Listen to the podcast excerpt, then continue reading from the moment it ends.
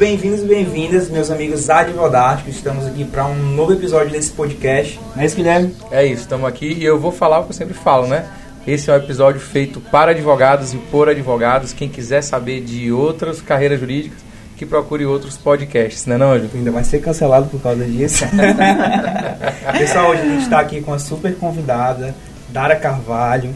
Ela é presidente da Comissão da Advocacia Criminal e Penitenciária da OAB Santinês, mestrando em Criminologia pela UCES de Buenos Aires, pós-graduada em Direito Penal e Processo Penal Aplicados pela EBRAD e idealizadora do projeto Elas Advogadas. Caramba, a gente não precisa falar nada hoje não, Ângelo. Vamos ficar calado aqui ouvindo e aprendendo. Seja bem-vinda, Dara. Muito obrigado. Muito obrigada, Ângelo. É só para deixar bem claro, é o meu primeiro podcast, tá? e não poderia ser com uma galera melhor. Sou fãzaça da Escola de Advogados, inclusive, a gente vai falar aqui no decorrer, vamos falar sobre criar oportunidades e um dia eu criei uma oportunidade com o Ângelo e por isso hoje eu tô aqui. Mandei um direct. Ei, vamos fazer uma parceria com elas, a Escola de Advogados. Então, assim, sempre criando oportunidade, network e por consequência a gente chega a lugares. No caso, eu cheguei hoje aqui no podcast de vocês, no Advogásticos. Ah, legal. É, Dara, é muito, é muito interessante como a gente constrói relações com muita facilidade, é, em razão da linguagem que a gente usa na escola de advogados. E a gente pode aproveitar esse momento para fazer nosso merchan, né, Anjo? É isso aí, pessoal. Plataforma, nossa assinatura está lá disponível. É a melhor assinatura e talvez a mais completa. E essa semana, na verdade, esse mês agora, que está entrando, está vindo muita novidade, né, Guilherme? É isso, o Ângelo é muito humilde. É a plataforma de advogados que vai mudar a sua carreira, vai te fazer evoluir na sua advocacia e alcançar os resultados Mas que, que você sempre sonhou. É isso aí, pessoal. Só R$ 49,90 para aprender sobre prospecção, sobre marketing. Tudo. Curso de formação de advogados, nosso SOS, que é um guia de bolso para sua advocacia. Estudos de caso, você vai conhecer os maiores e melhores escritórios do país de dentro, eles vão entregar o ouro mesmo, abrir a caixa preta pra gente. Enfim, muito conteúdo com muita facilidade e uma linguagem diferenciada que só a gente entrega, né? É isso aí, o link tá na bio. E vamos lá, eu vou te dar a honra para fazer a primeira, a primeira Vamos lá, doutora Dara, primeiro, muito bem-vinda. Obrigado por ter aceitado o nosso convite. É, a gente fica muito feliz por conhecer pessoas e principalmente profissionais que estão de fato fazendo diferente, saindo da caixinha, saindo do tradicionalismo é, na advocacia, mas é muito interessante a gente sempre buscar de onde veio, né, as origens. E eu queria saber de você, como foi na faculdade, é, quando você descobriu que era a advocacia que você queria trilhar, como foi essa experiência para você até chegar a essa escolha? Tá, mas antes disso eu vou pedir pro Vitor fazer minha assinatura aí, que eu quero participar desse negócio. eu quero aprender com vocês. Prepara o voucher para ela, tá? Tá, beleza. Ela vai ter um curso completo aí que a gente vai gravar. Mas eu também preciso Spoiler. aprender outras coisas com vocês. Afinal, né, a gente sempre não tem ninguém que não possa nos ensinar, Perfeito. né? E não tem nada que nós não bem não possamos repassar. Mas respondendo ao Guilherme, sou jovem advogada, vou completar quatro anos como advogada e bom, tudo começou quando eu escolhi fazer direito ainda guria. Sim, por qual razão? Não sei. Sou de família de professores. Toda minha família é de professores, de família de concursados. Né? Falo muito disso no meu Instagram. E aí disse, quero fazer direito. Na escola, ah, o que, que você quer ser quando crescer? Quero ser. Eu falava que queria ser juíza, né? Quero, quero ser juíza, aquela coisa toda, quero fazer direito. É, meu primo formou antes de mim, é, mais ou menos um ano, eu estava um ano da faculdade, ele formou pela Faculdade Federal do Piauí, e aí eu pensava em abrir um escritório com ele, mas isso é um, um pensamento remoto. Fiz o curso, todo o curso, meu curso foi voltado desde o início a networking. Eu comecei a estagiar muito cedo, então esses estágios eles me abriram portas e mais do que isso, eles me ensinaram a ser advogadas. Advogada que eu nem tinha noção, ideia, dimensão que eu tinha todo aquele conhecimento ali armazenado, eu não sabia que eu estava plantando. Afinal, a minha família, ela não me abriu esse leque. Olha, você vai ter que ir por aqui, você vai ter que conversar com pessoas. Pelo contrário, você tem que terminar a faculdade, passar num concurso, você tem que ter estabilidade, então você tem que ser concursada. Não importa se isso é algo que você queira, a médio ou longo prazo, mas você precisa disso. Porque essa, essa história de ficar é, aventurando, tudo não dá muito certo. Então eu venho desse tradicionalismo dentro, dentro de casa. E aí na faculdade eu não sabia muito ao certo, porque eu não tinha essa mentalidade. Eu não tinha acesso a plataformas como a de vocês hoje, que pudesse, outras pessoas que já estão há anos na minha frente pudessem chegar e falar assim, Dara, você faz isso, essa é a oportunidade, essa é a vantagem, desvantagem. Não, não tinha. Maioria dos meus professores eram concursados também, juízes federais, promotores, defensores públicos e tudo. Então, na graduação também fiquei com isso de concurso. Concurso é o ideal, é o concurso que eu tenho que fazer. E aí, durante a graduação, é, me dediquei muito à faculdade e principalmente aos meus estágios me dedicava tanto aos meus estágios que eu faltava aula para cumprir prazo para os meus chefes. Eu tra trabalhava em dois horários, tinha dois estágios, porque na minha cabeça eu quero passar pelo máximo de lugares que eu puder dentro da graduação. Então eu passei por dois escritórios de advocacia em duas áreas diferentes, um no contencioso civil e um no trabalhista. É, fui para uma delegacia de polícia, porque no decorrer da graduação eu queria enveredar para a carreira criminal, para a carreira policial, no caso eu queria ser delegado de polícia. Então eu falei, não, eu preciso ver como que é a rotina do delegado. Se é realmente perigoso, o que, que ele faz de verdade, porque eu só sabia aqui fora. E aí quando eu fui trabalhar na delegacia, que fiquei por um ano estagiando, e esse estágio eu abri oportunidades. Eu, na cara de pau mesmo, conheci um delegado de polícia e falei, eu quero estagiar com você, me dá essa oportunidade. Ele falou, ó, oh, tem um monte de inquérito para relatar, mas não tem como te pagar. Eu falei, não tem problema. E aí eu saí de estágio, mas ele me remunerava, me remunerava por conta própria. Ele tirava do bolso, pagava, me, remunerava. É, também fiquei em um outro escritório que meu chefe sentava do meu lado para me ensinar a peticionar. Eu não ganhava nada além de, de vale transporte. Na época era 150 reais, dava, dava muito mal para pagar o ônibus, mas eu estava focado em uma coisa, em aprender. Eu não sabia para onde eu ia, mas eu queria aprender. Foi isso a minha graduação inteira, esse meu lema. Eu quero aprender, quero conhecer pessoas. E na época a gente não usava essa palavra network. Não, isso, isso, isso é muito recente, isso é de três anos para cá. Mas fui conhecendo pessoas, é, abrindo portas. Inclusive, eu costumo falar, espero não estar enganada se meus chefes meus ex-chefes estiverem me ouvindo, mas eu acho que essas portas estão abertas.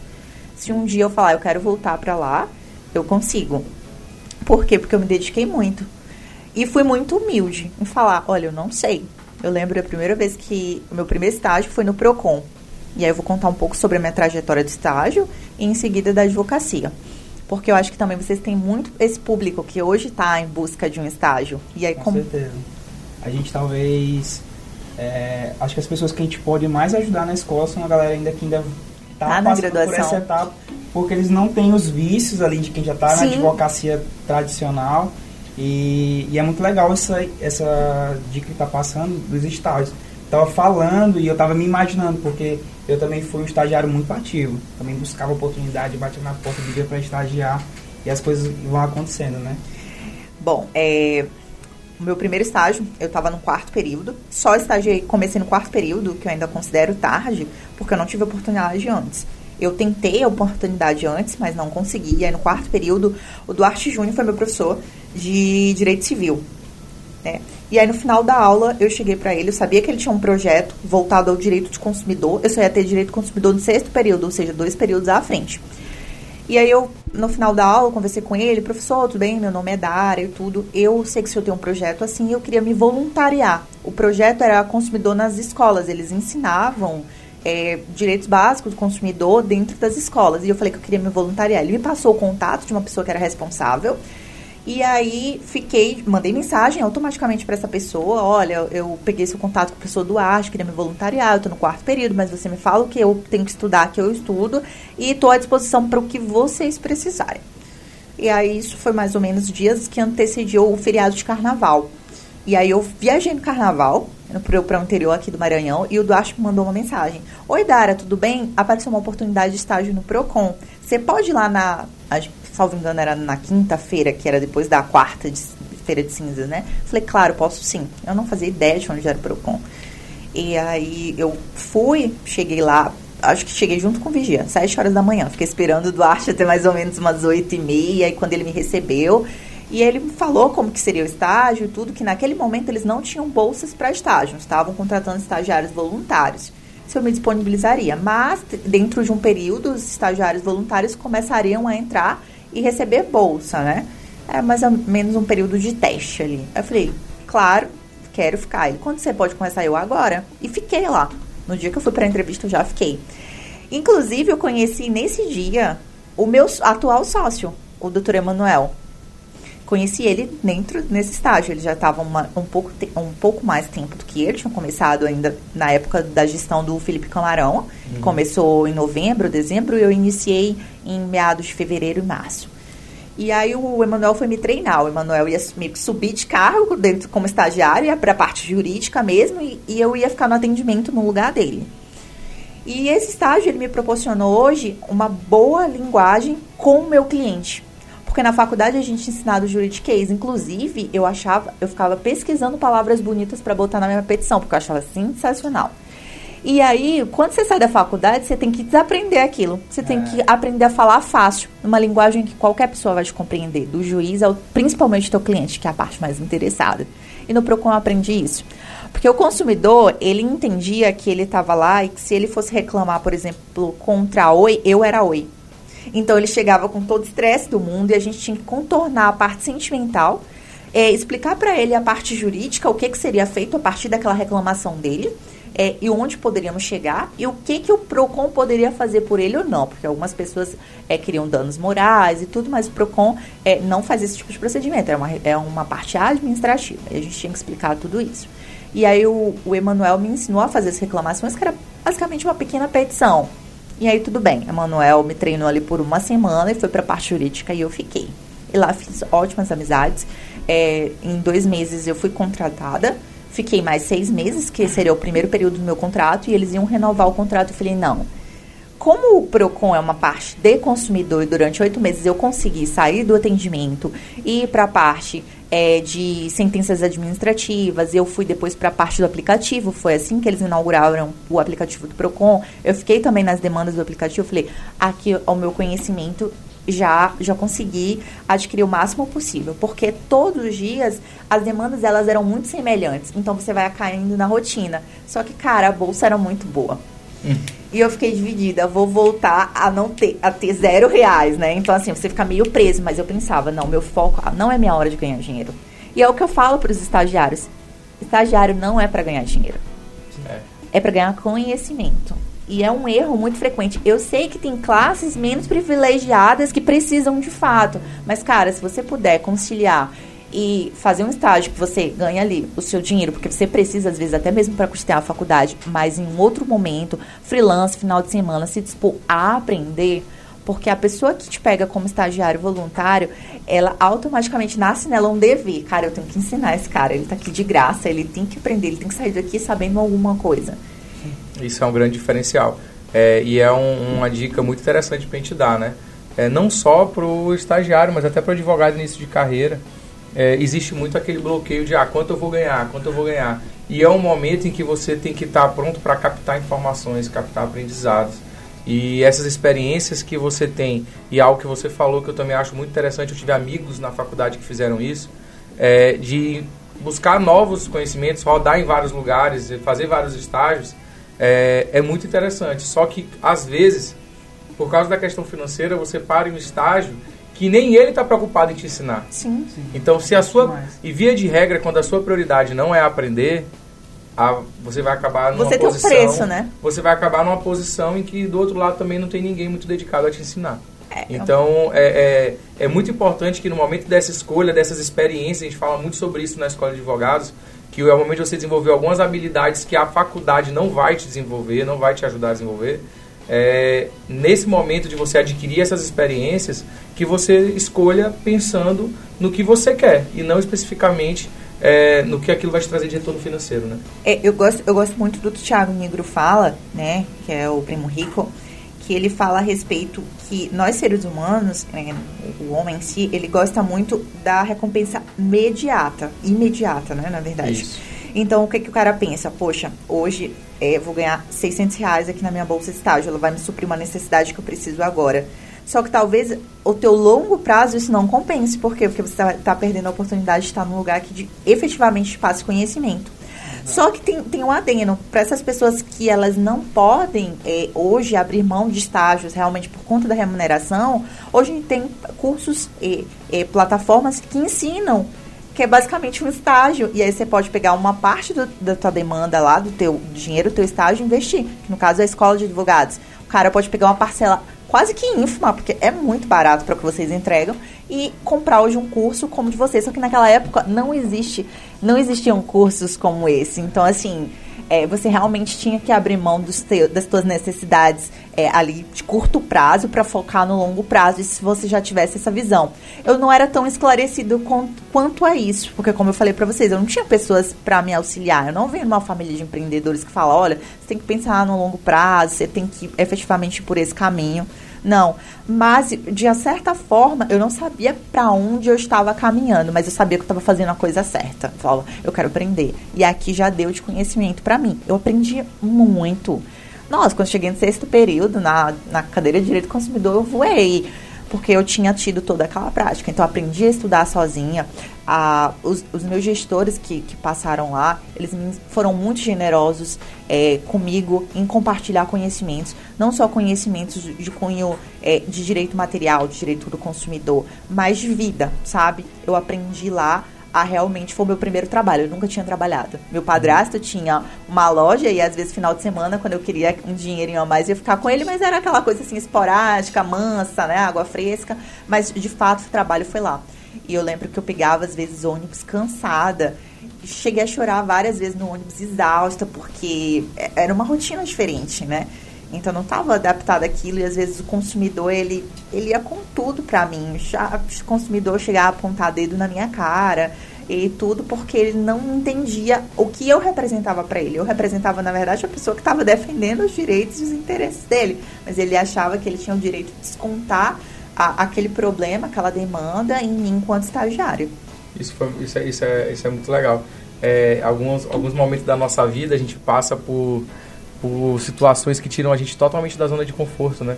E, nessas, e nesses ambientes a gente evolui você de uma cresce. forma é, é, é gigante e, e, eu acho que o que você vivenciou no Procon, é, eu vivenciei alguns, alguns momentos da minha vida. É, o Anjo também teve os desafios dele, tu chegaste a comentar, acho que no, no, no episódio do, do, do Júlio.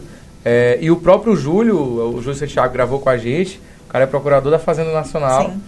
E ele, e ele falou que em algum momento ele pensou, ele estava ali achando que o investimento dele era fazer uma previdência, que ele tinha feito, estava fazendo o primeiro investimento dele. E aí um colega de turma, que já era um senhor, virou para ele e disse, cara, você está novo, pega esse dinheiro e compra livro. Melhor investimento. Foi o melhor investimento que ele fez e hoje está aí, procurador da Fazenda Nacional, um cara com um renome imenso, escrevendo livros Mas eu acho que a grande tônica de tudo que a Dara falou é você encarar o estágio, o mesmo início da advocacia, com um olhar ali não do que, que eu vou ganhar, Sim. mas o que, que eu tenho, quais relações que eu posso extrair daquele ambiente, sabe?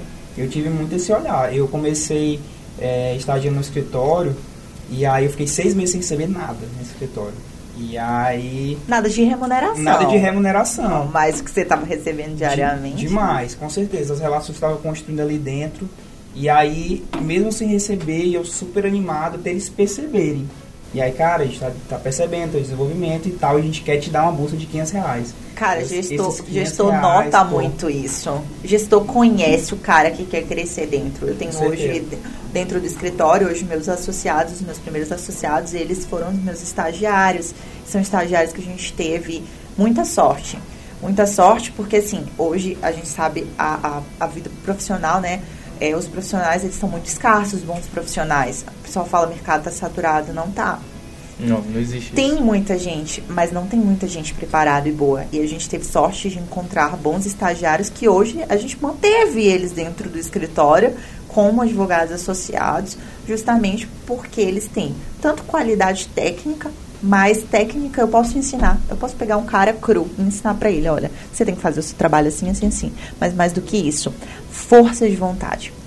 A gente vive numa geração que as pessoas é, estão muito é, com, com uma como que eu posso falar, como que eu posso expressar sem ser cancelada?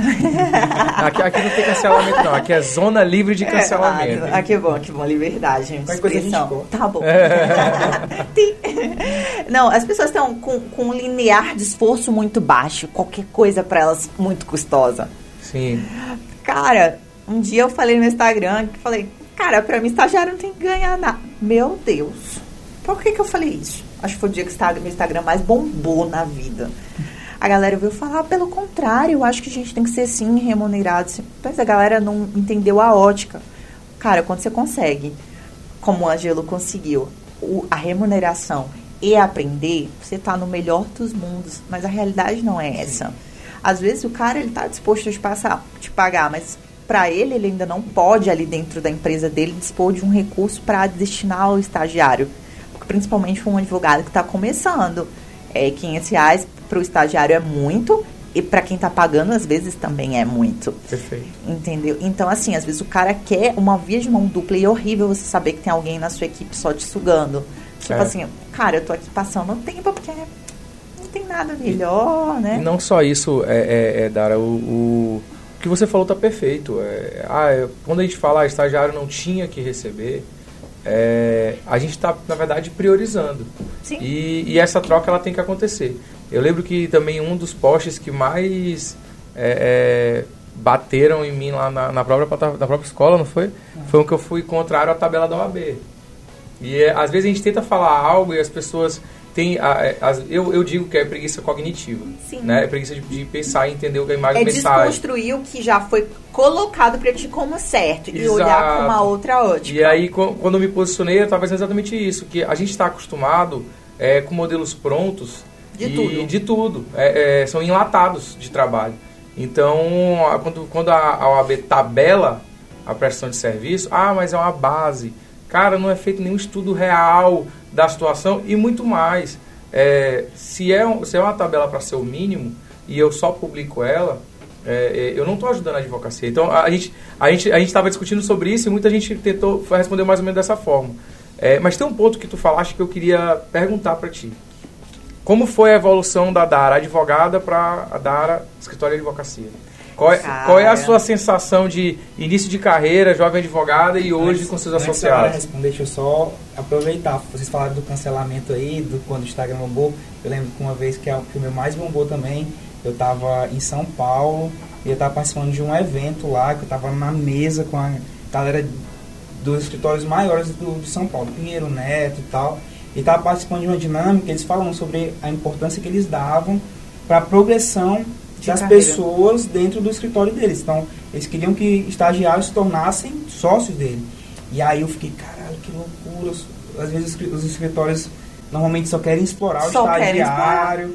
E aí eu peguei fiz um vídeo no Instagram falando, galera, se você está no escritório que não te valoriza, que eles te tratam como qualquer um, sai fora, tu vai encontrar algum lugar em que você pode crescer. E aí eu sempre, eu lembro que esse dia chegou muita mensagem para mim, porque a galera tem essa visão do estagiário como não. Ele é um serviçal, é um motoboy, um moto, né? E aí foi, Office um boy de luxo. Exatamente. Então. É verdade. Se tiver nessa situação, você cai fora. Pula Cara, fora, pula, pula, fora. Mas responde aí, Dara, Inclusive, aí. no escritório, hoje, só pegando esse gancho, é, lá no escritório, nós éramos os três sócios, não tínhamos nenhum advogado associado. O primeiro foi um estagiário nosso. E nós falamos para ele: a gente tem um ano para te apresentar um plano de carreira.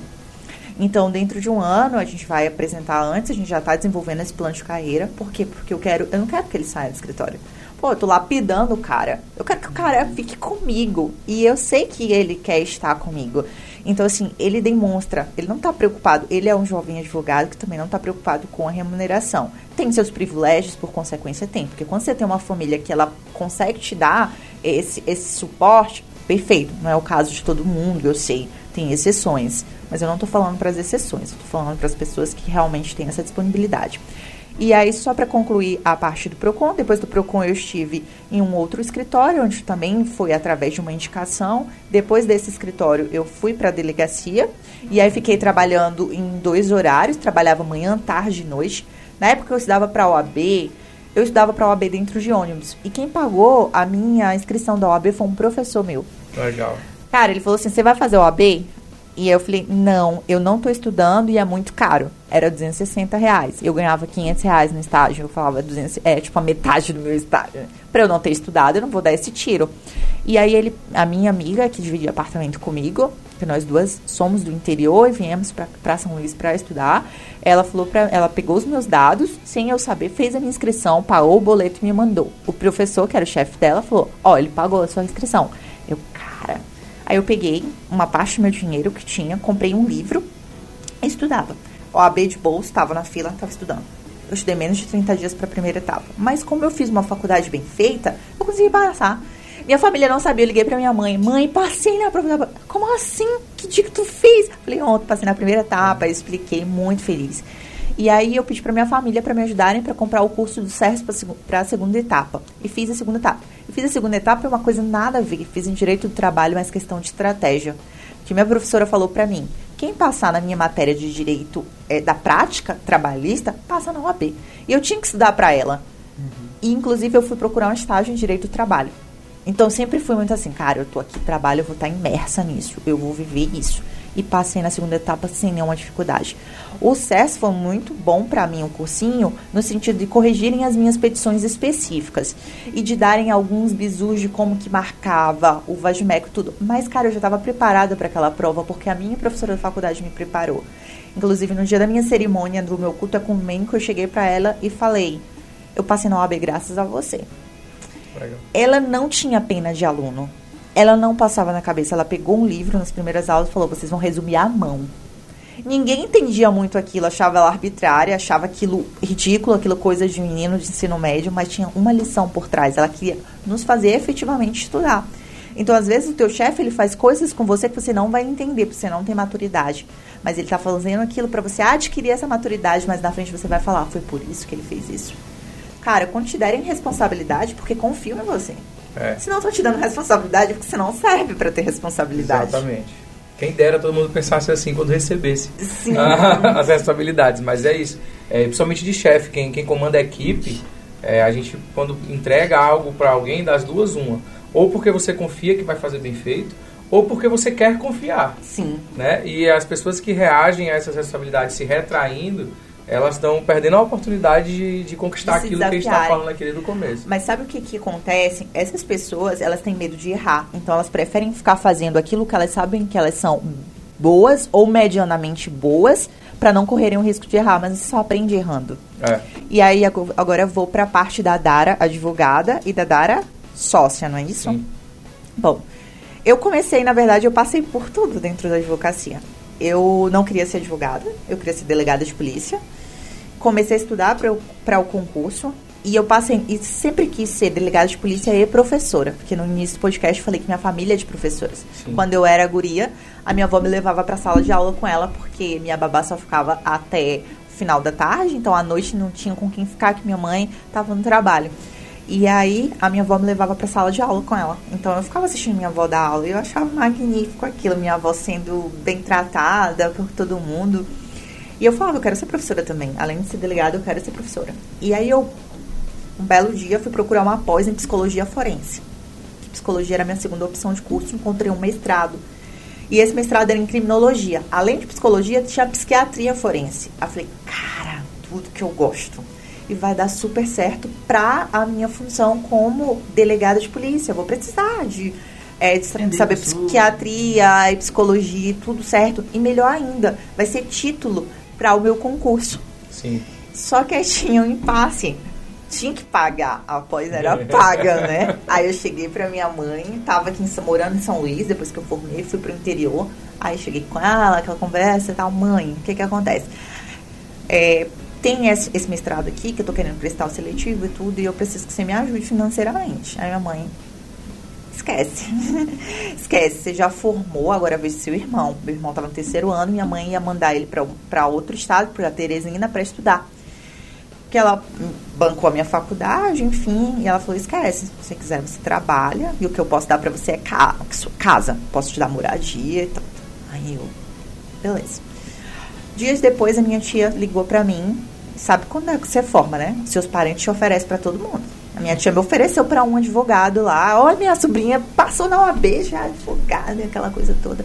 E ele disse que queria conversar comigo, porque ela falou que eu estudava para eu estudava para concurso de delegada e ele estava precisando de uma advogada na área criminal. E eu não comecei no criminal porque era o meu sonho, eu comecei porque eu tive a oportunidade, aquilo que a gente estava conversando antes, Perfeito. nos bastidores. E aí ele falou para mim, ela ela falou, eu falei: "Ah, mãe, não quero os advogados daqui pagam muito pouco e aquilo. Não queria saber de advocacia, porque esses três anos que eu estive no escritório, eu passei a odiar a advocacia. Mas eu passei a odiar a advocacia porque era um peticionamento em massa. Sim. eu não, não atendia cliente, não fazia audiência, não prospectava, não tinha network, não tinha nada disso. Era petição, então eu achava que a advocacia se resumia Zero tesão. Aquilo. Zero. Inclusive, teve uma hora, teve uma fase no estágio que meu chefe chegou para mim e falou assim, Dara, se quer que eu comece a levar você para audiência? Quer que eu comece a levar você pra rua? Porque eu já percebi que você já tá saturada de petição. E eu peticionava bem, peticionava bem, peticionava rápido. Ele me ensinou a peticionar. Quando eu fui pedir oportunidade de estágio para ele, falou: Você já fez alguma petição? Eu falei: Nunca. Mas eu posso aprender se você me ensinar. Aí ele falou: Hum, não sei não. Aí ele fez outras perguntas e falou: Aqui, quando a gente está descansando, a gente está carregando pedra. Eu não posso pagar agora, você vai ficar uns três meses sem receber. Você quer vir? Sim, posso começar agora? Ele falou: Cara, foi a única que ficou. Foi a única que ficou. Mas eu, ele estava testando os meus limites. Ele, ele queria saber se eu realmente estava comprometida. Eu me comprometi com ele, ele se comprometeu comigo. Ele sentava do meu lado e corrigia as minhas petições. Falava por que, que aquilo não estava certo. Legal. Legal. E aí, quando eu formei, eu cheguei nesse escritório para fazer entrevista, eu falei para ele na lata: olha, não quero ser advogada. Eu quero ser delegado e tudo. Aí ele explicou para mim tudo. Ele falou: quase ninguém quer ser advogado, mas você vai precisar ocasionalmente de prática. E me convenceu, ele é advogado. Ele me convenceu. e eu dei essa oportunidade, então comecei como associada. Guilherme, assim, um mês sem ganhar nada. Mas o que, que eu fazia? Falei, cara, eu não tenho cliente ainda, mas beleza. Eu preparei tudo. Eu preparei o que eu chamo de arrumar a casa. Arrumei procuração, contrato, comecei a pesquisar teses, fazia esboço das minhas petições e não ia ficar parada. Ele ia para a rua atender cliente civil. Posso ir com o senhor? Eu ia com ele. Eu ia para todo lugar com ele, para todo lugar, para todo lugar, para cima e para baixo. E isso foram os dois meses e apareceram, surgiu meu primeiro cliente. E ele não sabia advogar no criminal. Então a Dara teve que se virar sozinha. É, entrei em contato com outras pessoas que eu sabia e tudo. Cara, me auxilia. O que, que você acha que eu devo fazer isso? Inclusive, minha primeira petição, que foi uma resposta à acusação, eu fiz completamente errada não completamente errada do ponto de vista técnico, mas estratégico, porque você estuda para a OAB e dentro da faculdade que a resposta à acusação é a oportunidade de arguir tudo em defesa do, do seu cliente, né, do acusado. E eu fiz isso. Mas estrategicamente a gente não faz isso. Você não, você não dá munição para o Ministério Público. Só que eu não sabia disso, porque eu, eu não tinha prática no criminal, eu tinha prática na delegacia. Inclusive, hoje eu falo que todos os estágios que eu passei, eles me prepararam para alguma coisa. O PROCON me preparou para o atendimento, ele me preparou para as petições, é, o, a delegacia me preparou para a atuação estratégica, para eu olhar o lado do delegado, o lado do Ministério Público e o lado do, do advogado. E o outro, o outro escritório me preparou sobre a importância de uma boa aparência de cumprimento de horários. Uma vez a gente chegou atrasado e meu chefe falou, a gente falou para ele, olha, desculpa, a gente chegou atrasado, estava engarrafamento. Se você mora longe, sabe que o caminho tem engarrafamento, você tem que sair de casa antes. E ele, você tinha que estar super bem trajado lá. Então, assim, eu acho que para o advogado iniciante isso é muito importante. É legal. E, e é importante esse tipo de, de experiência para mostrar para os nossos ouvintes, principalmente, que não importa onde você esteja, você só tem que olhar ao seu redor e descobrir o que tem de ponto positivo ali para você, você que é, é para você sugar. E, e, os pontos negativos no seu, na sua próxima experiência você tem, você vai buscar. É, é, a, gente, a gente fala muito na, na, na, formação da persona, do player, né? E às vezes as pessoas não entendem como isso acontece. As pessoas acham que é igual no videogame. Você tem lá tantos pontos e vai preenchendo lá o que você acha importante no teu jogador. É, mas não é. É, você vai preencher essas habilidades, essas competências na medida em que você vai vivenciando a sua advocacia, as suas amizades, o meio em que você convive, é, a sua relação com seus professores, os grupinhos da sua faculdade, enfim. Em toda e qualquer situação, e a gente fala muito sobre isso, é, do, do momento que você está na faculdade, é, o que você vive, aquele, aquele boom de, de relacionamentos sociais, é, afetivos, é, inclusive comerciais, começar a pensar em dinheiro, começar a pensar em trabalho. Vocês acham que pensar em dinheiro é errado, né? E, e você, você pega tudo aquilo ali, aquilo ali tudo são momentos em que você acaba desenvolvendo habilidades e competências que vão fazer mais diferença na sua advocacia do que talvez a nota que você tirou em direito civil, em direito sabe, penal. Sabe o que é interessante aí, Guilherme? É o seguinte, a gente sempre fala sobre você nunca começa do zero. O que quer dizer isso? É, quando a Dara vem no podcast e fala sobre essa trajetória dela, é meio aquela história do Steve Jobs, que você só consegue analisar as coisas olhando, as conquistas. olhando de, de, de trás para frente, né? E aí o que, o que acontece? Às vezes a pessoa que a gente pede pra galera é pra eles terem uma visão panorâmica de como foi a faculdade, verem qual foram as habilidades que eles aprenderam, que eles desenvolveram, às vezes oratória, todas essas que tu, que tu falou. Cara, e como é que essas habilidades que eu aprendi, que eu desenvolvi, vão me ser útil agora? Entendeu? E mais do que isso, hoje eu, eu vi o post de um, de um psicólogo que o cara, o cara tá voando. O cara, tá, o cara é muito bom, muito bom, sabe? Eu olhei um post sobre ele e ele tava falando, até o terceiro ano de graduação dele, ele era um zero à esquerda. Ele passou numa faculdade particular, em 16 suplente.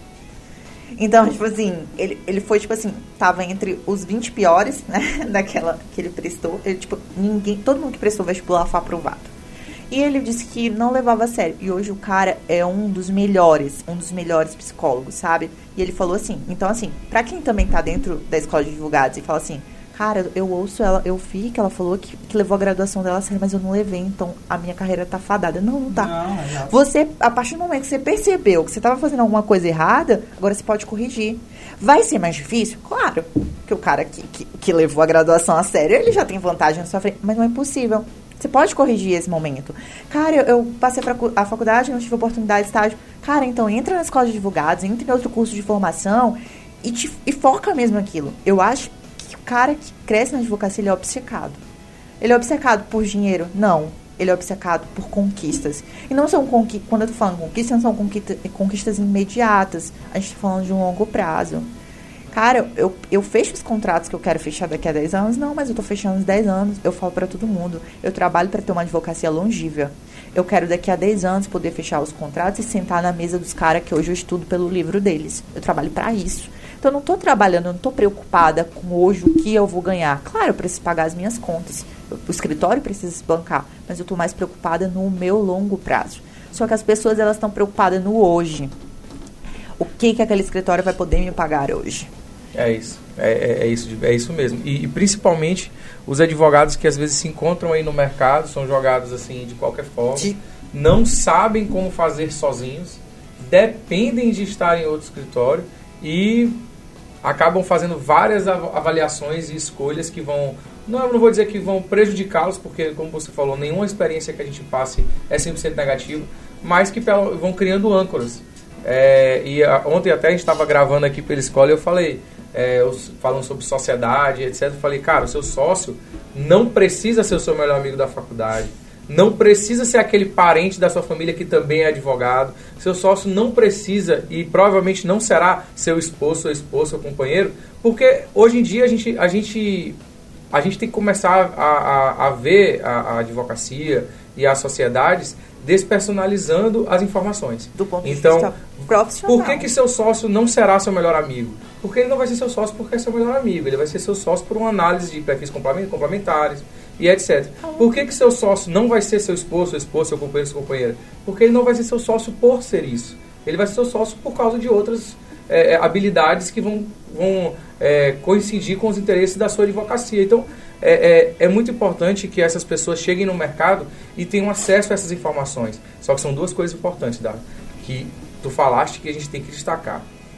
É claro que você precisa ter essas informações.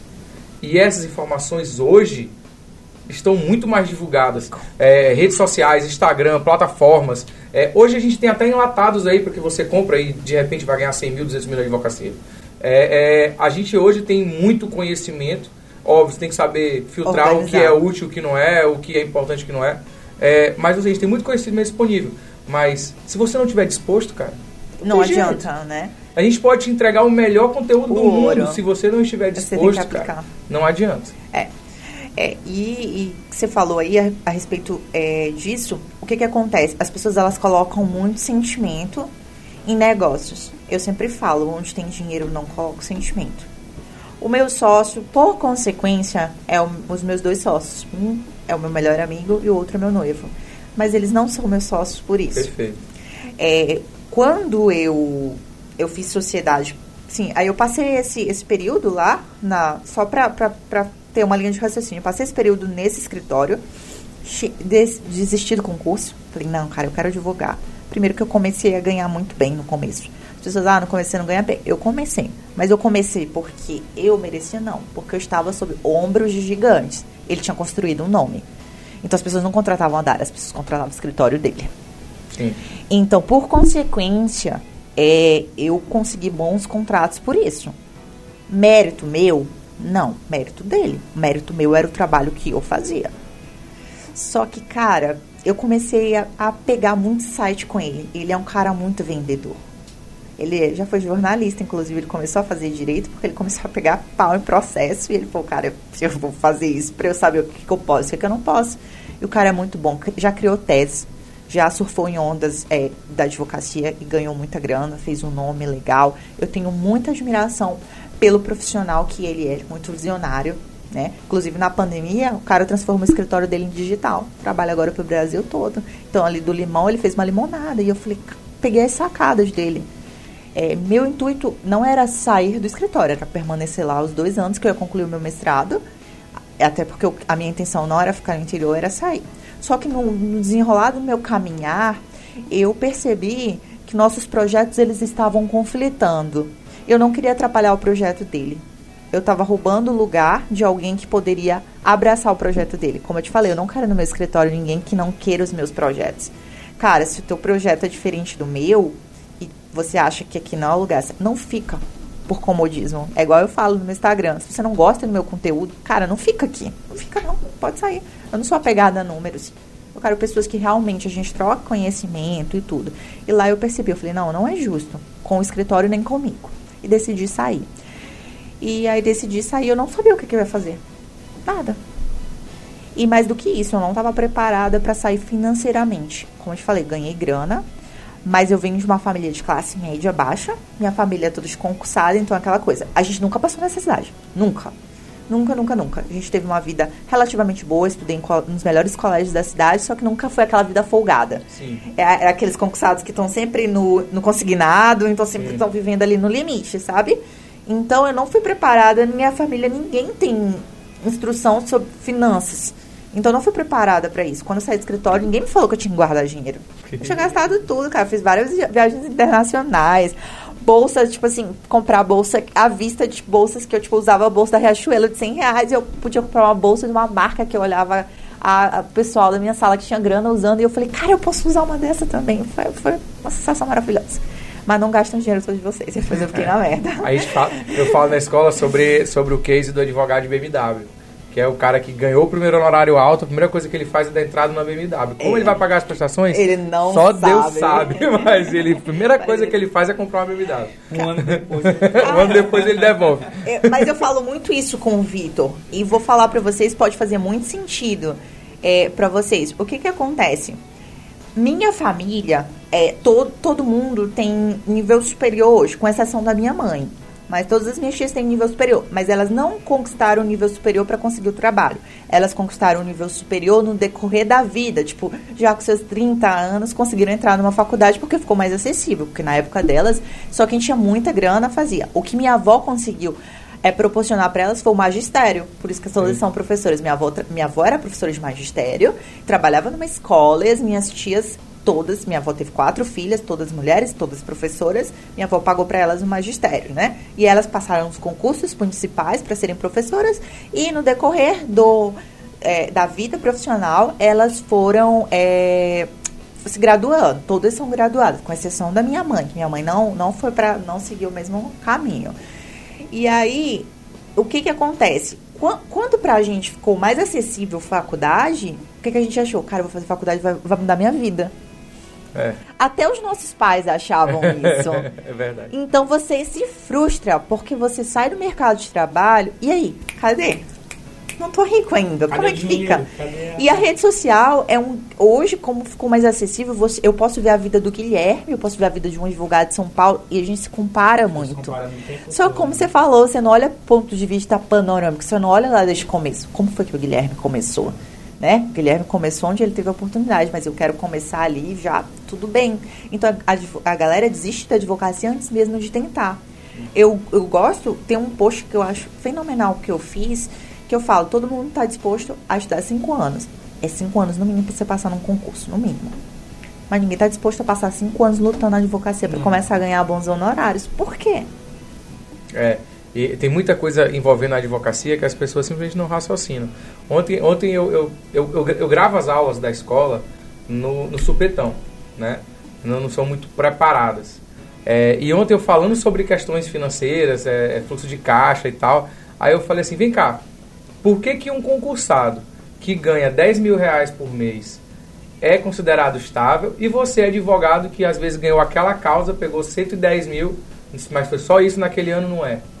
Se você for dividir, você ganhou igual o cara. Então, assim, a, a, existe um, um, mito sobre a advocacia de, cara, é, não é estável. Às vezes o cara que fala, não, eu quero sair da advocacia e quero fazer concurso porque eu quero, estabilidade. eu quero estabilidade. E aí você vai perguntar para ele e você descobre que o cara fez 120 mil reais no ano, velho. Não. Então, assim, por quê? E mais, e mais do que isso, aquele cara do concurso, ele tem a base. Óbvio, por consequência, vai aumentar, ele vai ter uns rendimentos maiores, adicionais.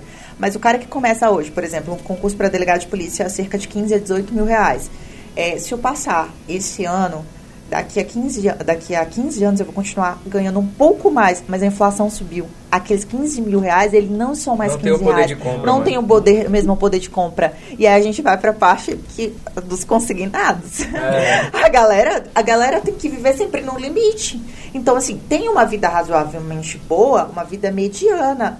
Mas, cara, você consegue ter o mesmo. E você só não tem, você só não tem estabilidade na advocacia quando você não entende finanças. Perfeito. E foi por isso que eu fiz sociedade com o Emanuel cara manja muito. Eu, pe... eu sou boa em ganhar dinheiro. Não sou boa em administrar, não. Mas não sei onde tem que botar o dinheiro. Normalmente quem é bom em ganhar é bom em gastar. É, eu sou ótimo. por mim, eu me dava. Identifico, me por identifico. mim, eu dava presente pros meninos lá do escritório. todo, todo dia eu pedia lanche, delivery. Emanuel, que corta? Minha, não, não pode. Tem que ser assim, assim, o dinheiro tem que ser assim. Sabe? Ele é muito cri-cri com isso. Mas eu fiz sociedade com ele, por isso nós já éramos amigos desde a época do Procon. Mas ele não foi a minha primeira ideia de sociedade. Por quê? Porque a proposta que ele me apresentou naquele momento em que eu saí do escritório, para mim não era razoável. Ele queria que a gente ganhasse um prolabore. E o prolabore que ele queria que a gente ganhasse, de acordo com a realidade da nossa advocacia naquela época, eu falei, cara, paga nem a parcela do meu carro, não tem condição. Eu não, eu não tenho como fazer sociedade contigo desse, desse modo. Porque o que, que o cara estava pensando? O cara estava pensando, não, a gente vai ganhar um prolabore de um salário aqui durante mais ou menos um ano, mas a gente vai ter como sustentar o escritório por um ano, porque o dinheiro que entrar, óbvio que não ia entrar só o meu salário dele, mas ele queria fazer fluxo de caixa, ele queria ter reserva de emergência, o cara queria fazer tudo certinho, ser uma empresa. E, e, eu ainda não estava nessa vibe. Por quê? Porque eu estava vivendo, eu tinha, eu comprei um carro, comprei um carro, precisava Olha. pagar meu carro, precisava pagar meu mestrado, então precisava pagar a brusinha, né? Então eu falei assim, não, não dá pra mim ainda. E aí eu precisei de maturação. Nasceu a Dara, advogada autônoma. A Dara advogada autônoma, que a OAB não me ouça, mas não tinha regulamentação de nada, era a Dara pessoa física. Né? Não abri CNPJ, não tinha nem. Não sei nem como é que faz isso. O Emanuel que fez tudo isso da nossa sociedade. É, não sabia. E eu comecei, é, reuni meu pai, é, meus familiares, falei, vou sair do escritório quero abrir o meu. Quero abrir o meu porque eu estava atendendo em padaria, em supermercado. Em Santa Inês não tem suporte. Santa Inês, que é a cidade que eu moro, que é a cidade da minha família, eu sou natural de lá e que eu voltei para lá para divulgar. Não tem, por exemplo, como aqui na capital, um lugar que você pode alugar uma sala, não tem um co-work, não tem, não tem suporte.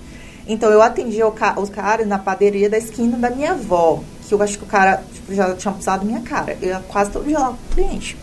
Atendia na OAB, atendia 1 de 10, mas atendia. Eu já tinha aprendido a atender. E aí foi que minha avó me deu uma oportunidade, minha avó mora no centro, e ela falou assim, ó, tem a garagem na minha casa, eu não tenho carro, você pode fazer aqui um ponto comercial. E aí foi quando eu fiz a garagem na casa da minha avó no ponto comercial, que é o meu atual escritório, que a gente está mudando para hoje uma sala bem maior, porque o meu escritório cresceu, mas era só a Dara. E eu comecei com o que dava, Guilherme. Eu lembro que eu nem tinha cartão de crédito, porque eu, eu sempre falei assim, eu não tenho maturidade para ter cartão de crédito. E eu não tenho até hoje. Então, ou eu compro no dinheiro, ou é, à vista, né, no débito, ou então, eventualmente, eu uso cartão de... Por exemplo, hoje, hoje a gente tem um cartão da, da nossa empresa, né? Então, eventualmente, se precisar, uso ele. E aí eu pedi para minha, minha melhor amiga, inclusive para esse meu amigo que é sócio, eu preciso comprar uma cadeira Aí fui, fui comprando, cada um comprei e montei o escritório com básico. Eu falava, o eco batia na parede e voltava. Sério, então, até postei uma foto hoje no Instagram que era só a mesa. Era uma mesa bonitona, por sinal, mas era só uma mesa, não tinha nada, não tive dinheiro para pagar móveis projetados, nada. Mas comecei. Comecei a fazer a primeira, a primeira grana, começou a entrar, comecei a investir. Paguei o, um arquiteto. Ele foi lá fez um projeto para mim. Eu não tinha dinheiro para fazer os móveis ainda, mas já tinha um projeto. Então eu tinha uma meta. Eu tava focada naquela meta. Cara, veio. É, aí veio a pandemia. Aí veio a pandemia, eu tava. Não tinha nenhum ano que eu tava advogando como advogada autônoma. Veio a pandemia e todo mundo muito assustado, ninguém sabia ao certo o que, que era. Eu fiquei literalmente isolada, fiquei em casa. Eu passei três meses a quatro meses sem trabalhar. E antes disso eu tinha ido para Buenos Aires para o meu mestrado. Então, assim, passo um mês em Buenos Aires. Então, um mês sem trabalhar. É um mês sem entrar dinheiro. Então, parto para esse posto que eu vou ter gasto lá. Então, eu tenho que pagar o do mês que eu vou trabalhar. Quando eu voltar, as, as prestações estão vencendo. Tenho que pagar desse mês. Então, assim, é como se antes eu tivesse ter, ter que ter dinheiro por três meses. E não aconteceu isso. E aí começaram a acumular contas. E aí foi que eu tive um, um insight sensacional. Porque eu vim com o vício desse escritório. Era um escritório grande e lá cobravam honorários muito caros. E eu vim com esse vício. Só que, cara, o cara tinha um nome. Eu não tinha. Eu tinha primeiro fazer meu nome. Então eu começava, o cliente chegava até mim, mas não fechava. Sim. Tava cobrando muito caro. E o cara olhava pra, estru pra estrutura do meu escritório, eu, eu, eu, eu começo a sorrir, né? O cara falou, não vale, né? Porque, querendo ou não, isso conta, conta. muito. E aí o cara devia dizer, essa menina tá louca, tá cobrando esse preço. Mas eu vim aqui porque provavelmente tu era mais barata, minha filha. Onde tu tá e tudo. E aí eu tive esse insight. Eu falei, cara, eu quero que entre dinheiro pequeno, mas que entre todo dia. E todo dia entrava. Tinha mês que eu fazia 12, 18, 20. E entrava. E eu fiz a primeira reforma no meu escritório. Aí eu fiz a primeira reforma, mandei fazer tudo projetado, tudo. Cara, quando eu consegui investir nisso, eu sempre investi na minha advocacia. Eu não invisto em bolsa de valores, essas coisas, nem entendo. É Vitor que estuda isso, não entendo, não invisto. Eu invisto em livros. Todos os meus honorários, pode ser 200 reais ou 20 mil reais, eu tiro e compro livros. Sem exceções. Meu investimento é esse. Como tu falasse, que o cara lá deu aquele insight. Eu invisto em livros. E os livros me trouxeram mais dinheiro. Porque eu, cada dia eu fiquei melhor cada dia eu conseguia chegar perto de pessoas que antes eu não chegaria se eu não tivesse conhecimento. Eu só estou sentada nessa mesa hoje porque eu li livros. Sim. Porque eu tive experiência, tive bagagem, senão eu não conseguiria conversar com vocês nem por cinco minutos. Então, isso, me, isso aumentou meu leque de, de, de oportunidades. Eu não vim uma família que tinha nome na porta, então eu tive que criar o meu nome. Então, hoje tenho meu nome na porta criado por mim, pelas oportunidades que eu criei. Mas eu sempre fui muito obcecada por isso. Eu vivia para isso.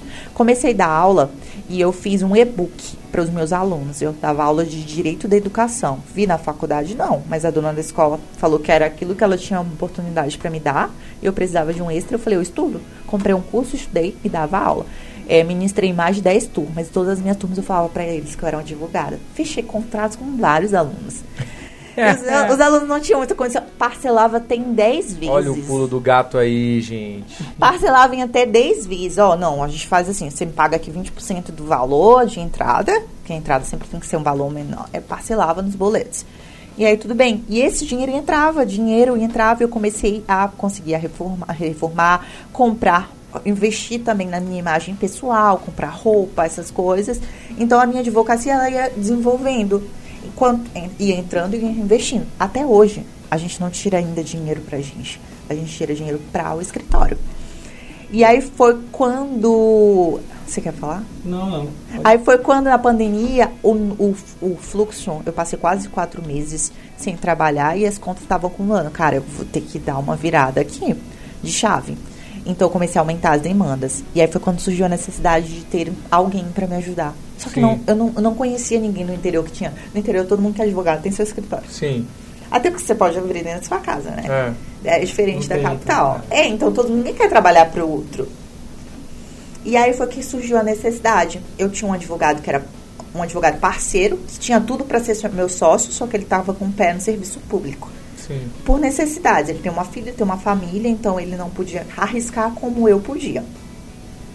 E aí foi quando eu conheci o Vitor, né? É, conheci o Vitor, ele trabalhava em outro escritório e ele nós nos tornamos namorados e aí eu, a gente conversava muito sobre advocacia e eu percebi que ele tinha mais sacadas de prospecção que eu não tinha.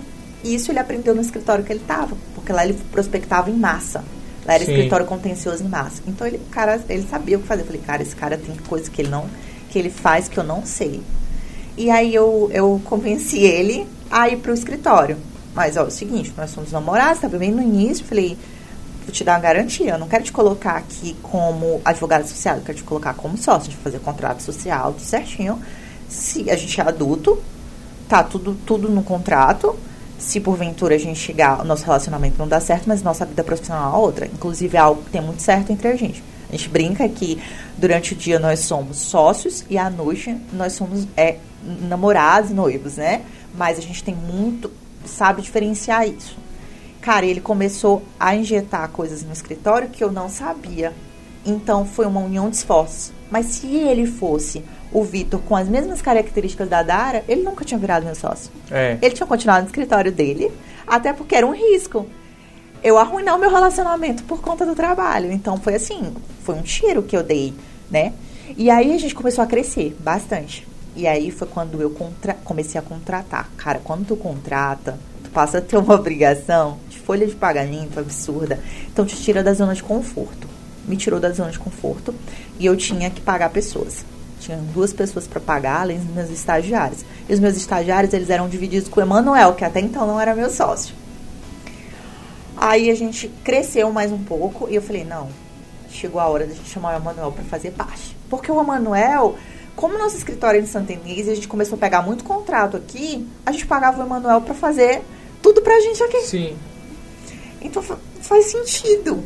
Vamos chamar ele pra cá, porque ele já estava estudando bastante. Ele veio de uma sociedade que não deu certo. Na verdade, não era sociedade, era divisão de despesas. Sim. Quando ele acordou para isso, rompeu. E eu falei, Manuel, tá, agora chegou a hora da gente fazer aquela sociedade. Aí o cara organizou a casa do ponto de vista financeiro. Porque o Vitor faltava ficar louca. Eu falei, o financeiro é seu. E tinha dia que, que não batia os valores e tudo. E aí a gente passou para o Manuel. Hoje o Manuel cuida do, do financeiro.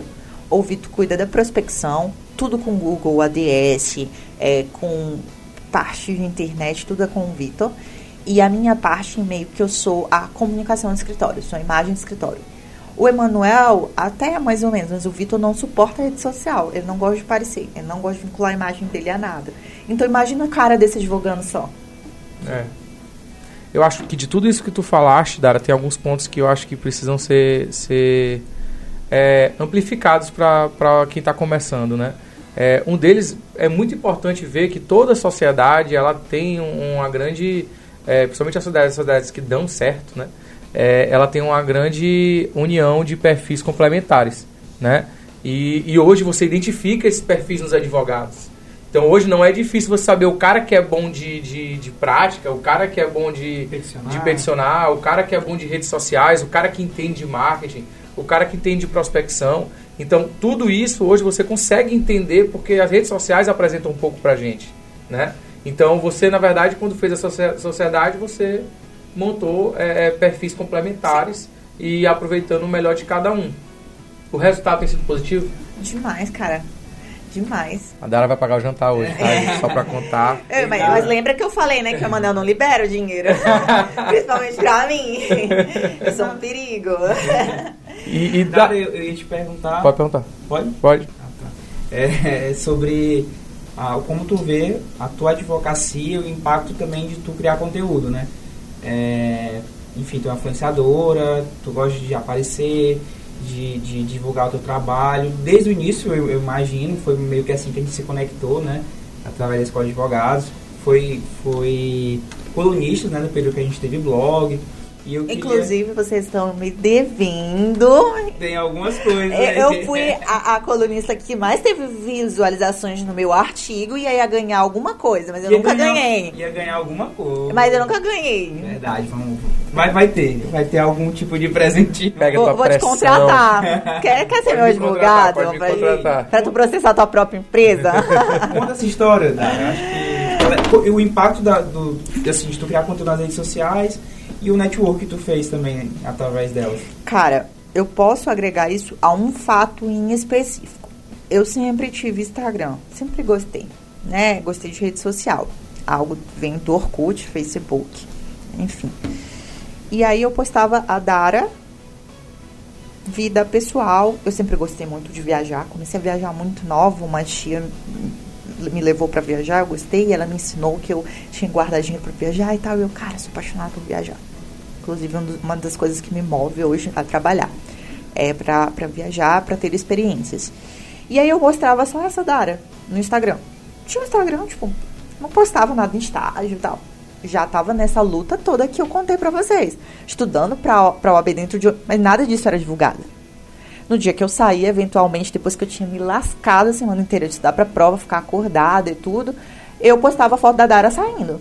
Quando eu fui aprovar na OAB, um menino falou pra mim: Nossa, parabéns, mas eu achava que tu nem levava a faculdade a sério.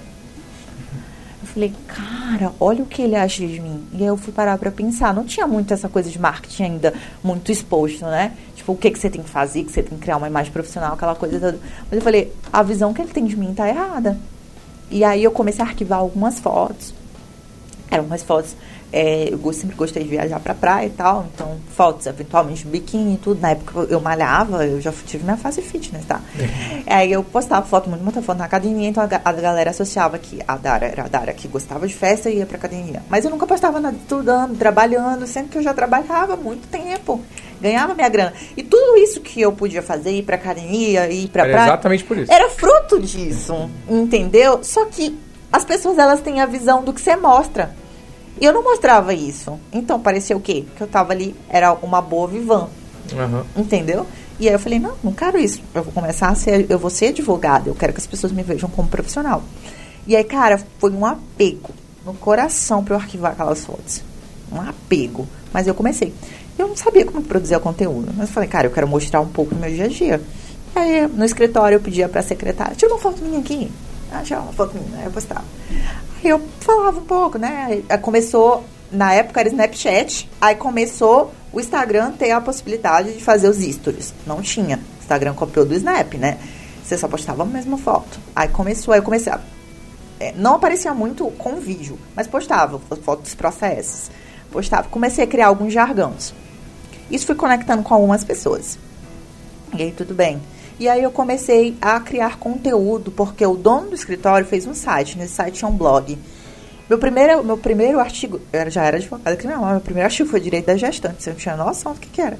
E como ele tinha sido jornalista, ele chegou para mim e falou, Dara, vamos, vamos aqui. Isso aqui está muito, muito do ponto de vista jurídico. Você está escrevendo para um possível cliente. Você tem que informar ele dos direitos dele, assim, assim, assim. E aí eu comecei a escrever. E aí ele tinha uma parceria no Jornal de Santa Inês. E eu comecei a sair nas colunas. E aí meu, esse meu primeiro artigo foi para a coluna do jornal. E aí eu tirei print e compartilhei no meu Instagram. Aí muita gente que me conhecia começou a compartilhar.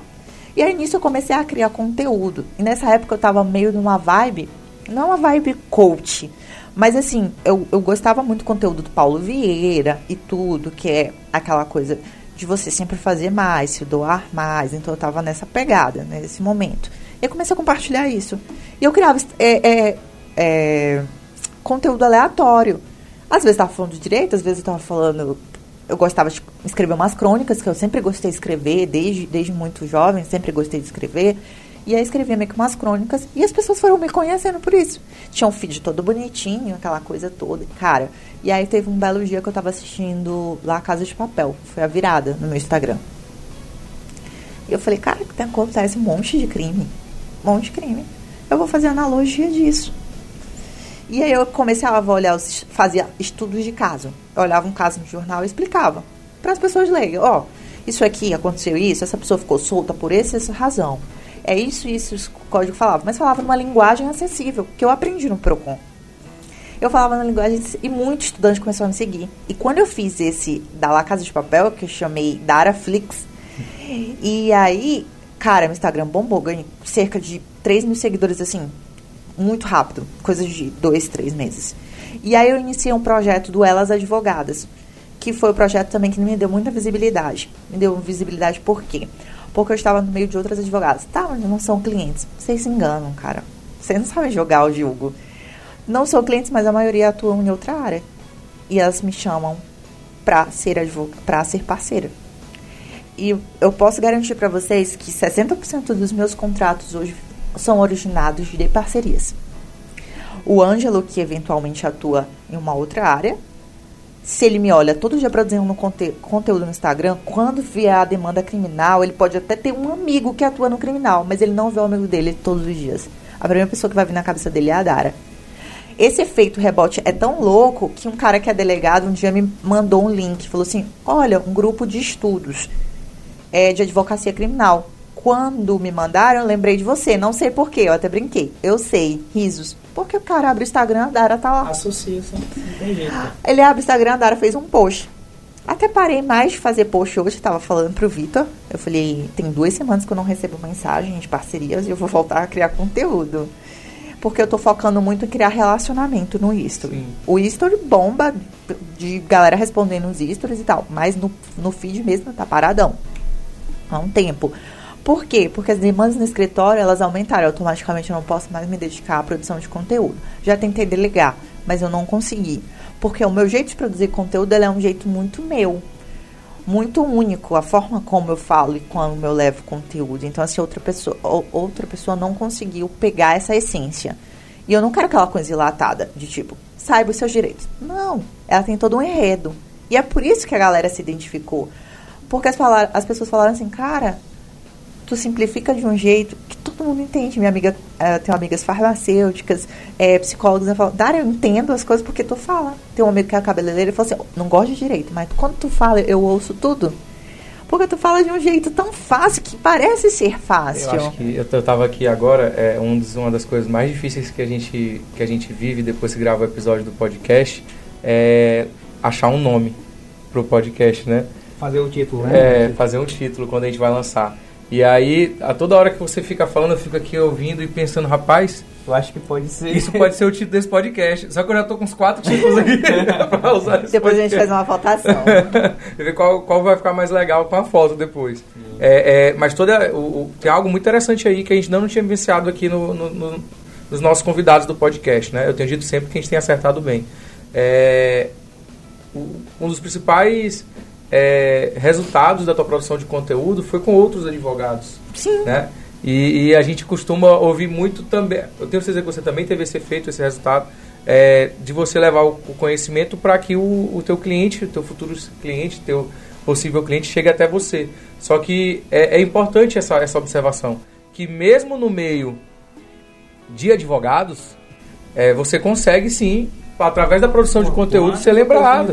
Surgir, entendeu? Então, é, é, é, é, cara, assim, hoje, hoje, hoje, é, produzir conteúdo é, é, um serviço acessório à sua advocacia, não tem jeito. Não tem jeito. Não tem pra onde correr. E, e, outra coisa, mais do que isso, é, se produzir conteúdo, se você não tiver reserva de conhecimento, é, tava falando pro Vitor, peguei, pedi para ele, me manda o print da tela do nosso DS que no curso de no curso que a gente vai gravar para escola, eu vou mostrar a página. Eu vou falar que ó, vou mostrar a nossa captura de tela, quem acessa, quantas pessoas, a idade e vou falar com que a gente produz esse conteúdo, que é uma parte da aula da visão. Legal. Ah, Dara, tu não tem medo disso? De jeito nenhum. Não, tem De jeito nenhum. Cara, eu não tenho medo de compartilhar. Pelo contrário, o cara, o que, que ele vai te ver? Ele vai te ver com uma aliada. Cara, olha como ela pensa. Vou, vou, vou fazer uma parceria com ela. Vou aprender com ela. Será que ela tem alguma coisa desse tipo? Então, assim, você. Ah, mas eu não vou ensinar os colegas a divulgarem. Você não vai ensinar. Você tá, vai estar tá produzindo conteúdo, você vai gerar uma conexão. Eventualmente você vai sanar uma dúvida. Vai morrer nessa dúvida. Pode ser que dali não surja nada. Mas, cara, o cara vai criar por ti um, uma admiração. E é um gatilho que, pra mim, é o que mais funciona, da reciprocidade. Legal. Volta, sempre volta. Volta. Pode não ser aquela pessoa. Não pode ser agora também. Pode não ser agora, mas sempre vai ter.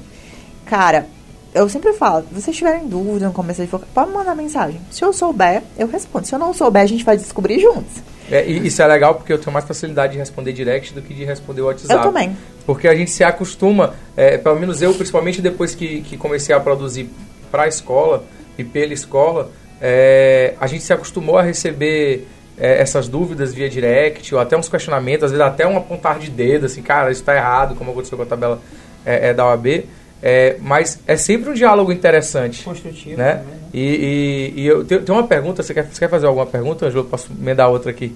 Bora caminhar Senão pro só eu final, falo. né? é, já estão final. chamando minha atenção ali quanto ao horário do pod, o tempo do podcast. Mas eu queria fazer uma pergunta é, bem específica, assim, Dara. Hoje a sua advocacia, claro, de banca, uma sociedade montada. é, até que ponto você acha que você ter hoje o seu CNPJ, ter essa formalização da sua advocacia, faz diferença nos seus resultados? Dois pontos. Primeiro, eu atuo na advocacia criminal. E para você, você tem quando você vai advocar na, na advocacia criminal, você tem que ser muito cauteloso com todos os seus passos. Você tá hoje como advogada, amanhã você pode estar como investigada. Primeiro passo é esse. Primeiro ponto, cautela. Então, assim, todos os meus impostos, de onde vem o meu dinheiro, está declarado. Certo? Tem muito advogado caindo aí. Então, assim, você não precisa aprender com erro. Eu posso olhar e aprender de outra forma. O segundo ponto, se eu não tivesse CNPJ, três meses atrás eu não tinha fechado o contrato com uma das maiores empresas do Maranhão. Eles só fecharam conosco, nós fizemos um acompanhamento, eles só fecharam conosco porque nós tínhamos CNPJ. Então, assim, seria perder oportunidades.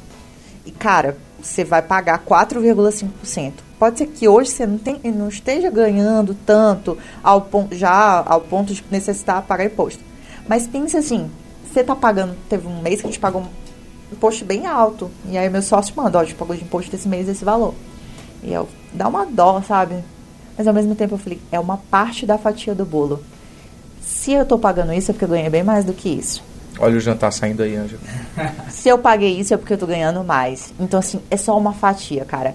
E outra, a gente já precificou os nossos contratos ao ponto de que aquele valor não tá saindo nosso. Ele tá saindo já na, embutido naquela prestação de contrato.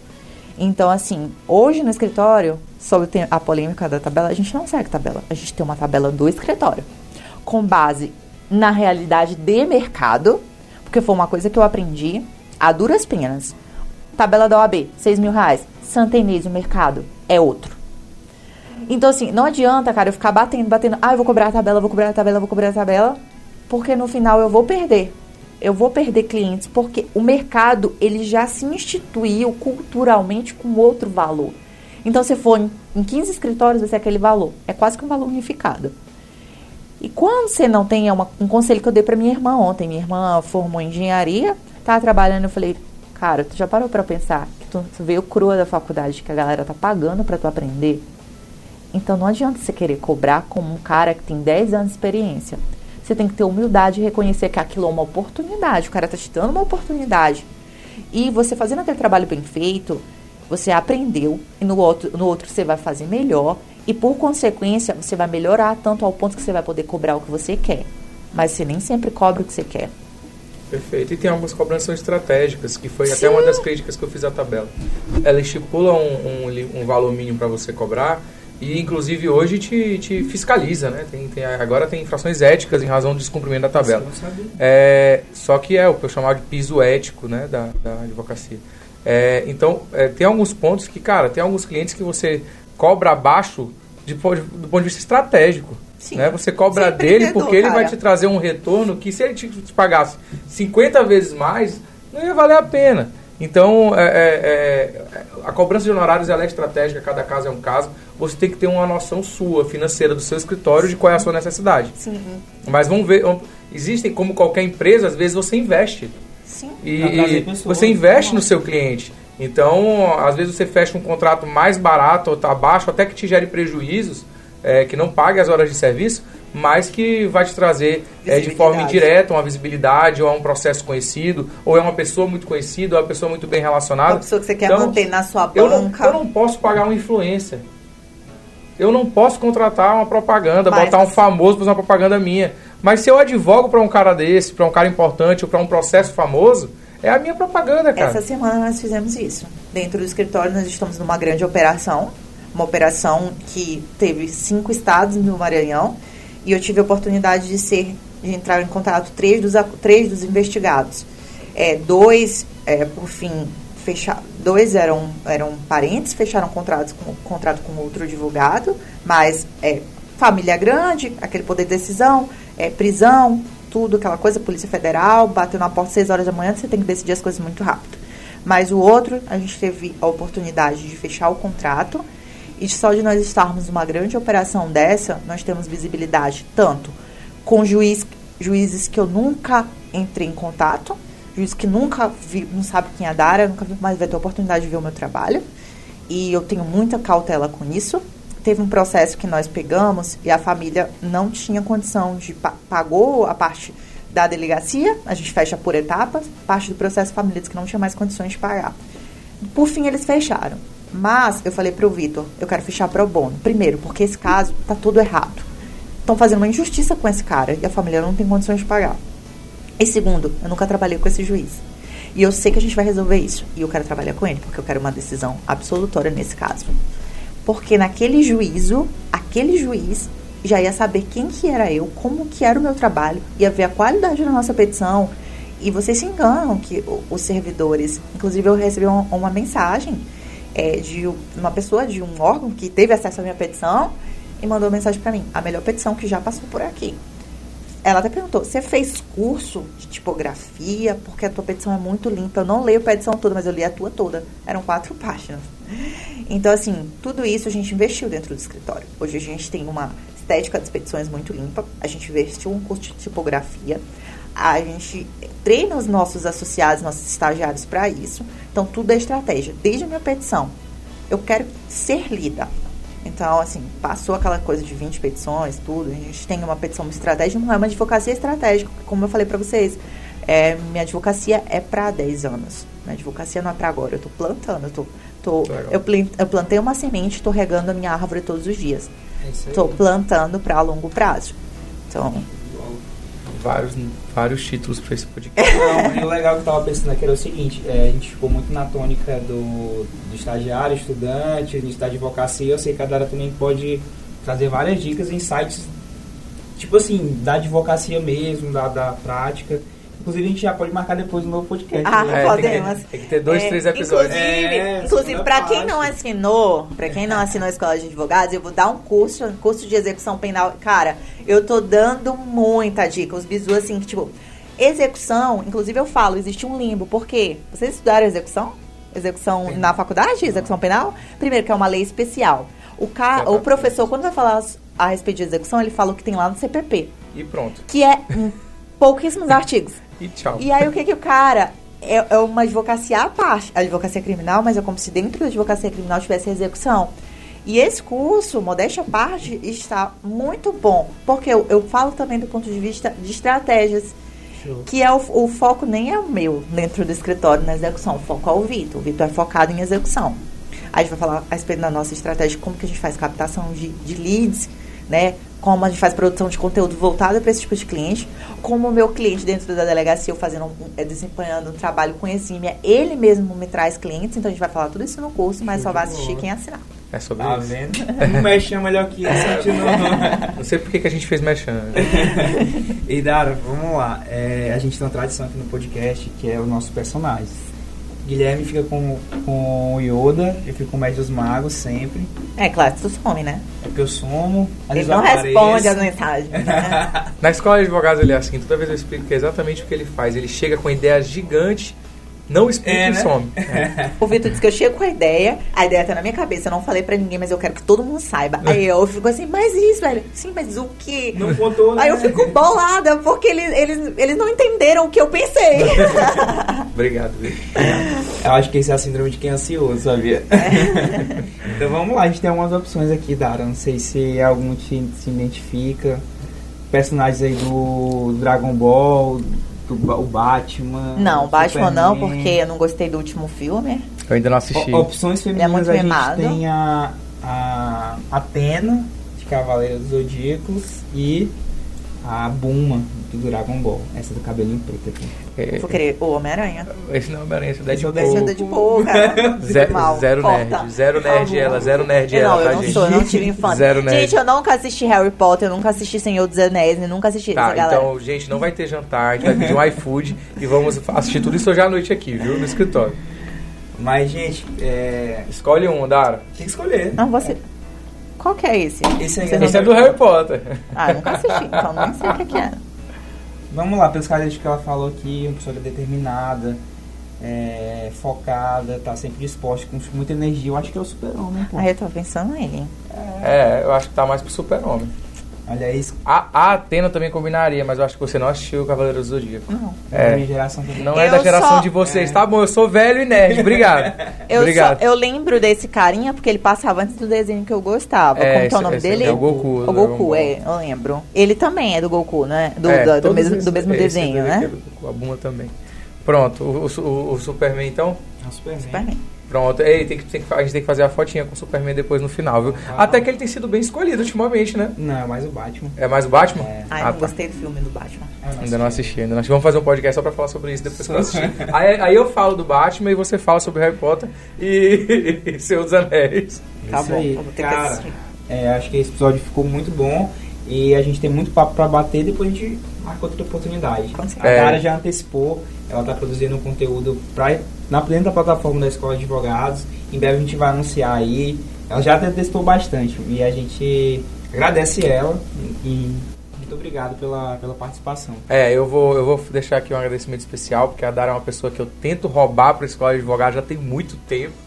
A gente É, conseguiu! A gente conseguiu, é uma conquista. Sabe aquilo que ela falou sobre ir plantando? A gente tá plantando há um tempo isso já. É, já- Na verdade, É. eu que comecei. É, porque na verdade ela veio pra escola. Eu, vi, eu me fiz ser notada pra depois. Olha, gente, o case, o vo- o o case gosto. Dara de sucesso, ó, outro nome do podcast. O case Dara de sucesso está inclusive na escola de advogados, né? Porque ela foi, ela escreveu pra escola, né? E, e Ah, foi. E eu notada. esqueço A esse presente. viu? A gente Pra pode fazer, inclusive, é, um outro a respeito de criar oportunidades, que é, eu, eu até dei oportunidades hoje no meu Instagram para duas pessoas é, participarem de uma roda de conversas conosco lá no escritório. E aí o que, que acontece? A galera mandava, quero. Hum. Claro, que, claro que tu não vai. Era de graça, oportunidade com os meus, os meus alunos que pagaram o meu curso. É, tá, claro que não vai. Eu falei, cara, aí que você percebe a diferença, galera. Os dois que eu selecionei, os caras mandaram por que, que eles tinham, por que, que eles mereciam participar. Foi o que eu fiz com o Ângelo. Falei, olha, eu tenho um projeto assim, vocês têm esse projeto, eu acho que combina, acho que a gente pode fazer um projeto juntos. Olha e aí, tal. olha aí, ó. E aí depois eu me fiz de difícil, aí pronto, aí virei ó, objeto de desejo, aí ó, e a galera teve que me trazer pra cá. E é isso, gente. Aprenda, a pessoal. gente vai ter é, é, a oportunidade de ter conteúdo da Dara dentro da plataforma da Escola de Advogados. Vai ser um grande prazer pra gente. É, eu quero agradecer a você por ter participado desse episódio do podcast. É, o Advodásticos, a gente já tá aí na segunda temporada, não é, Ângelo? Terceira. Terceira temporada. Nosso E- 15 episódio. 15 episódio. E tantos advogados passaram por aqui, mas eu acho inclusive que a Dara é a mais nova que passou por aqui. Talvez seja a mais nova. Talvez. É, e, e é muito importante a gente estar ouvindo pessoas de tanto, com tantas experiências diferentes, mas todas com o mesmo foco. Então, é, é, Dara, fica aqui meu agradecimento. E volte mais vezes, a gente grava mais uns dois ou três episódios do Vai podcast. ter muito com você. conteúdo da Dara. Vai sim, vai, vai ter. É, é, pessoal, a gente está caminhando para o fim do nosso episódio do podcast. Eu quero aqui agradecer mais uma vez a Dara, agradecer ao Ângelo aí por ter dividido comigo a apresentação desse podcast já nessa vai- terceira A gente temporada. vai passar algum dia sem se ver, né? A gente vai passar alguns dias sem se ver, mas eu vou estar documentando também nossos ouvintes e o pessoal da plataforma poder acompanhar aí a, a, a mais uma divisão de experiências, é, que é essa oportunidade de a gente passar muito tempo viajando, porque a advocacia nos dá essa Nos- qualidade nos de vida. É, então, gente, muito obrigado. Esse foi mais um episódio do, do podcast Advodásticos, né, Anjo? É isso aí, Dara. Deixa aí livre para as últimas palavras. Acho que já falei demais. É, mas vamos lá, tem uma- eu sempre peço para a pessoa, às vezes tem alguma frase aí para deixar, se pudesse colocar no outdoor, então algum- alguma coisa que. Se vocês co- pudessem colocar uma frase para advocacia, para os advogados de carreira, alguma coisa que tu acredita ou- muito fortemente que tu queria transmitir para as pessoas. Cara, Outdoor da escola. eu, eu, Hashtag gratidão da escola. eu, eu, gosto, eu gosto muito de uma frase é, que é a respeito que nin- ninguém, ninguém vence uma pessoa que está determinada a vencer. Então, assim, no momento que você escolhe, cara, eu quero isso pra minha vida, você tem que acordar pensando nisso, pensando em meios. Vai dar muito errado antes de dar certo, mas só chega lá quem não desiste. Cara, você só consegue se você não desistir. E às vezes você desiste um dia, um mês, um ano antes de dar certo, sabe? Às vezes você tá chegando, você desiste. Então, assim, galera, vocês que estão começando, tenham consciência que não vai ser da noite pro dia, vocês vão ter uma trajetória. Mas se vocês forem perseverantes, vocês vão chegar lá. Assim como o Guilherme já chegou, já pode passar um mês viajando. Eu ainda não posso. Ele chegou lá, mas eu não vou desistir. eu não vou desistir. É isso aí, é nosso super e, é, e é exatamente isso, sabe? Não desistam, não desistam. É, não é fácil, não são só flores, né? Mas também tem flores. E é um, uma profissão muito promissora, mas é, eu gosto de uma, uma frase que é de um advogado criminalista que ele fala que a advocacia não é uma profissão de covardes e não é. Então você tem que ter muita determinação do ponto de vista emocional, do ponto de vista estratégico, porque você é, hoje tem muito advogado que baixa a cabeça para outras autoridades do judiciário e você tem que ser forte, não pode ser covarde. E você vai ter muito sucesso, tenho certeza. Olha aí. É, considerações finais. É sobre isso, viu? É sobre isso. É, é isso aí, galera. Ninguém tá derrota quem está determinado a vencer. Gostei. É isso aí, pessoal. Até a próxima. Tamo junto. Até mais, gente. Valeu.